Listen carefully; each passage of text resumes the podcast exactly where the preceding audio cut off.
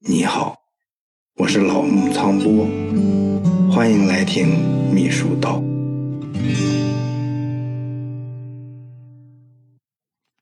上次呢，最后谈到一个问题，就是在秘书这个职业名称出现以前，历史上呢，呃，都是什么角色来承担秘书工作的？其实历史就像一条大河一样，我们呢沿着这条大河逆流而上，在蜿蜒曲折中仔细的查证，看看有哪些角色干过现在秘书们干的工作，我们呢不妨就把这些角色。看作呢是当时的秘书，我们就按照这个思路研究，秘书这个古老的职业，早在氏族社会中期就产生了。那时候的秘书工作呀，就是和宗教迷信活动搅在一起。秘书呢，主要是就是提供占卜啊、祭祀呀这些服务。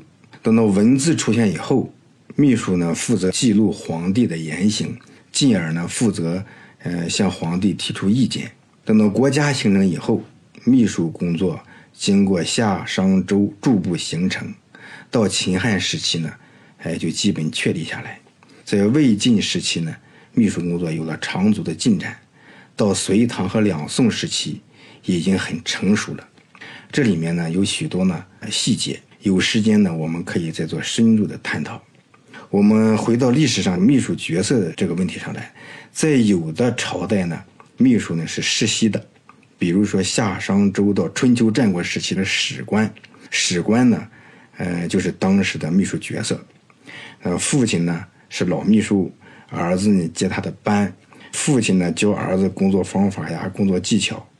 这个商周时期的太史寮，就是我国历史上最早的一个官方的秘书机构。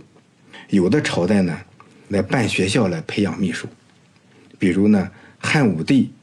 他呢，创办了太学、国子监，就是教秘书，也教官员。但是呢，学的东西主要就是些儒学经典，也没有秘书的专业性可言。清朝呢，幕僚是主要的秘书角色。幕僚不够用的时候呢，就有人办幕馆，教人学习怎么样做幕僚。当时呢，呃，就是绍兴师爷最为有名。后来呢，国民党政府也曾经在一些学校呢开设叫攻读课，就是读呢就是连篇累读那个读，攻读课，教授呢教授秘书工作知识，但是呢课程也比较单一，培训的人数呃也不多。总的情况呢，秘书呢作为一个综合性的、业务性很强的职业，自古以来官方的专门培训呢并不多。除了那个子继父业，呃，秘书呢，大多数就是选择有德行、有才学、呃有潜力的人呢，就是先入职工作，边干边学，和现在差不多，然后在实践中领悟。这种情况呢，就一直延续了几千年。历史上的秘书角色呢有很多，我这里呢先谈一下这幕僚，呃，这个秘书角色，因为呢它很有代表性。通过这个角色呢，你能感受到秘书这个职业是如何一路走过来的。在汉朝的时候呢，就是将帅啊带兵出去打仗，有权自行聘用一些有能力的人呢，呃，就帮他处理军政事务。出兵打仗呢，更多呢就是在野外搭帐篷嘛，呃，将帅们呢就在这军帐里面研究作战呀，研究部署呀，就这些聘用来的人就在这帐篷里面。哎，在将帅的身边工作，所以呢，哎，就称这些人为幕僚。他们呢，也就是相当于现在这个，哎，军事参谋。当然呢，他也负责管理文书档案。到了魏晋南北朝的时候，呃，社会分裂，哎，动荡不安，各地呢都实行军管。这个幕僚呢，他就不仅呢就是军事参谋了，他更重要的呢是参与社会的管理。做幕僚的呢。都是饱读诗书、通情达理，说起来呢都头头是道，写起来洋洋洒洒，出谋划策、沟通协调无所不能。这个深受呢就是领导的信赖。这个幕僚现象呀，经过唐宋时期一直传下来，传到清朝。清朝呀，名义上也是科举呃选人。科举呢，最开始是从隋朝传下来的，但是清朝的时候考呢，他就考八股文。这个八股文呢。他束缚正常人的思维不说，他关键是他不公平。考试的时候呢，重视满族，轻视汉族，分满汉两榜取士，而且呢，这个营私舞弊又太过严重，所以呢，就是清朝科举制已经就走到头了，选拔出来的人，呃，也难说有什么真才实学。那些入职做秘书的人，也都没有什么学历，不谙世事。也就是个抄抄写写、收收发发，所以这个总督呀、巡抚呀，就这些地方官员们，也就用自己聘用那些幕僚来承担秘书工作。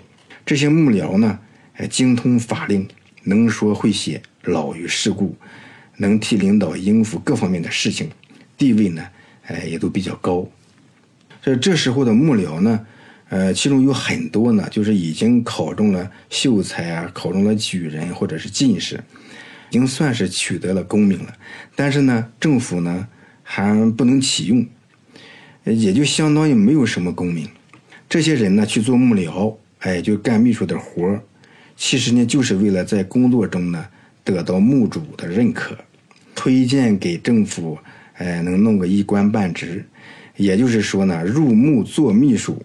就是为了将来能出墓不做秘书。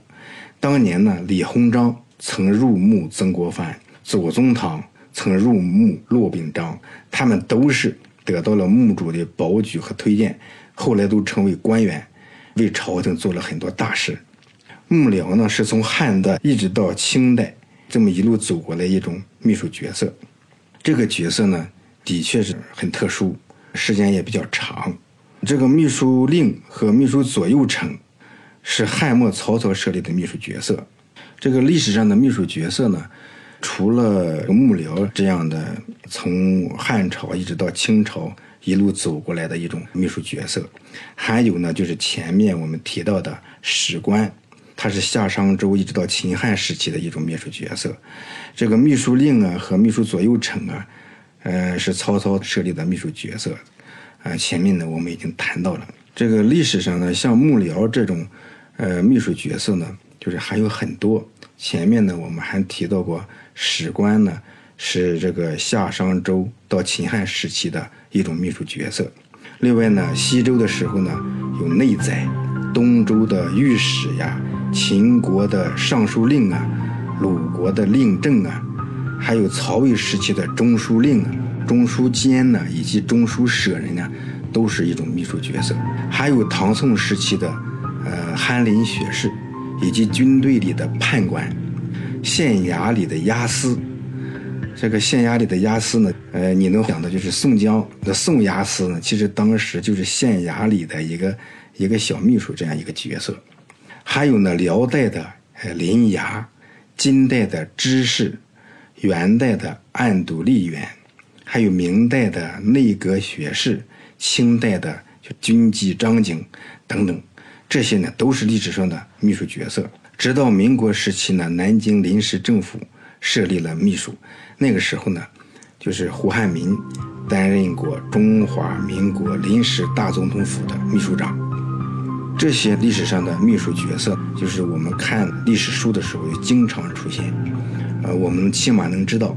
这些角色出现的时候，你应该想到，他就相当于现在的秘书干的那种工作，相当于我们现在，呃，秘书工作的一些职能职责。